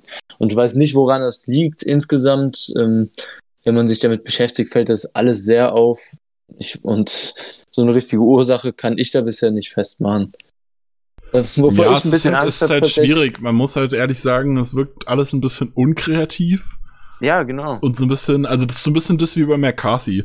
Das hat lange funktioniert und das hat den ja sogar in Super Bowl gebracht. Und es ist nicht schlecht, was er macht, aber es ist, es kennt mittlerweile jeder. Jeder weiß, außer den Titans kann da niemand was. Jeder weiß, die Wide Receiver sind nicht gefährlich. Jeder weiß, okay, wie du hast vorher gesagt, das Running Game ist die Saison eigentlich relativ in Ordnung, aber auch da muss man sagen, für einen Miles Sanders ist in Ordnung auch zu wenig eigentlich. Der hatte eine richtig gute Rookie-Saison und da ist diese Saison, finde ich persönlich, auch ein bisschen enttäuschend trotzdem. Mhm. Also es ist auch halt alles irgendwie kurz verletzt, aber also außer den Titans funktioniert ja. da wenig in dieser Offense und das weiß halt einfach jeder. Die Frage ist, ja. ob die Packers es stoppen können, wenn sie es wissen. Ja, auch so ein Beispiel wie gegen die Seahawks zum Beispiel. Ähm, da hatten die Eagles einen dritten und kurz und spielen dann einfach rechts isoliert. Ich weiß gar nicht, ob es Rager, Jeffrey ähm, oder Fulcam war. Ich, ich glaube, es war Jeffrey, aber ich bin mir nicht sicher. Und dann läuft, laufen die einfach eine, eine 6-Yard-Curl gegen Shaquille Griffin, der ein physischer Cornerback ist und der das Play dann halt einfach, ähm, der, den, der den Pass dann deflected. Aber haben sie nicht das ähm, direkt genau das gleiche, sogar ein Play bei Vierter und Eins wieder gemacht? War ja, das das, das wo sie bei Dritter und Eins und Vierter genau. und Eins geworfen haben? Ja, ja, die haben das einfach zweimal gemacht. Das die haben genau das, das, gleiche Play zweimal in Folge gespielt. Es war beide Mal ein dummer Playcall, hat beide Mal halt nicht funktioniert. Ja, einfach was, was super ähm, viel zu riskant ist für die Situation auch insgesamt. Also ja, auch so unnötig. ist ja nicht schlimm, du, du aber bist auch so in Force Down Territory. Du weißt ganz genau, du hast jetzt zwei Versuche, um ein genau, Jahr ja. zu schaffen. Lauf doch einfach, Alter. Zumindest Lauf. das Third Down, ja. ja. Ja, irgendwas musst du machen, aber du kannst nicht zweimal genau dasselbe Scheißplay spielen. Ja. Also ich habe jetzt in dem Matchup ein bisschen Angst, dass Wentz ähm, irgendwie seinen besten Saisonauftritt hinlegt. Ähm, Weil es jetzt schon mehrmals die Saison war, auch Rivers war, hat in einer soliden Saison sehr, sehr gut gegen uns gespielt. Brady hat sehr gut gegen uns gespielt. Er spielt zwar auch eine sehr gute Saison insgesamt, aber das Spiel war auch herausragend. Na, Brady ähm, hatte auch schon gr grützige Tage. Äh, Einzelne, ja. Aber auch schon, also meist, meistens hat er immer nur so eine halb, nur eine Halbzeit schlecht gespielt und dann die zweite wieder besser oder so. Aber ja, insgesamt ja. trotzdem gegen uns auch ein gutes Spiel gehabt. Definitiv. Ich habe ein bisschen ja. Angst, dass Wentz jetzt, wie es immer gegen uns gefühlt ist, dass Wentz jetzt ähm, ein Outlier hat für diese Saison und auf einmal echt ein solides Spiel abliefert. Ich habe tatsächlich spricht. so ein bisschen Angst. Ähm. Ich habe, was ich noch gar nicht angesprochen hatte, ich hatte nur angesprochen, dass Lennart sich wünscht, dass Jalen Hurts ein bisschen mehr implementiert wurde. Er hat jetzt letzte Woche gegen die Hawks äh, drei Snaps gespielt, wovon eins eine Strafe war, was dann offiziell ja, genau. kein Snap von ihm ist.